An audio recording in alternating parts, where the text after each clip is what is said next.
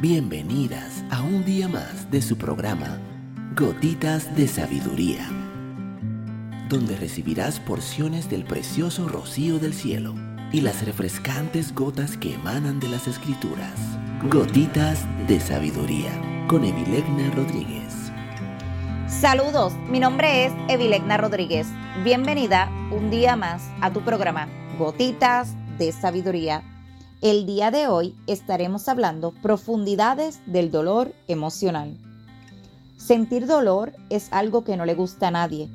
Probablemente cuando pensamos en el dolor lo hagamos en un dolor de tipo físico, en heridas o enfermedades. No obstante, también existe otro tipo de dolor que todas hemos sentido en algún momento y que nos genera un gran sufrimiento, el dolor emocional que pueden causarnos nuestras vivencias o la falta de estas. Cuando el dolor emocional domina la vida de una persona, provoca que se aleje de la felicidad y que viva con profundas insatisfacciones. Según algunos estudios, la depresión clínica está 10 veces más alta en la actualidad que hace 100 años atrás.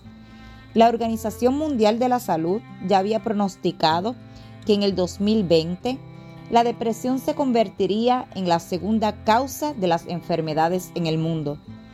El dolor emocional es una de las peores cosas que se experimentan.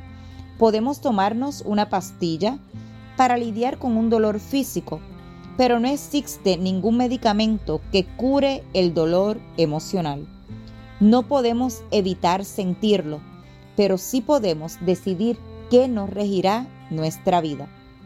En esta gotita de sabiduría quiero mencionarte los dolores emocionales más comunes y a partir de las próximas semanas cada día estaremos analizando un dolor emocional. Hoy quiero compartirte solo cuáles son los más comunes. Número 1.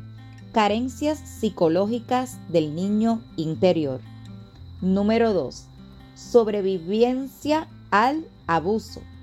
Número 3. Cuando llegan las pérdidas. Número 4. Pobre autoconcepto. Número 5. Crisis de fe. Estos son los cinco dolores emocionales más comunes por los que enfrentan las personas.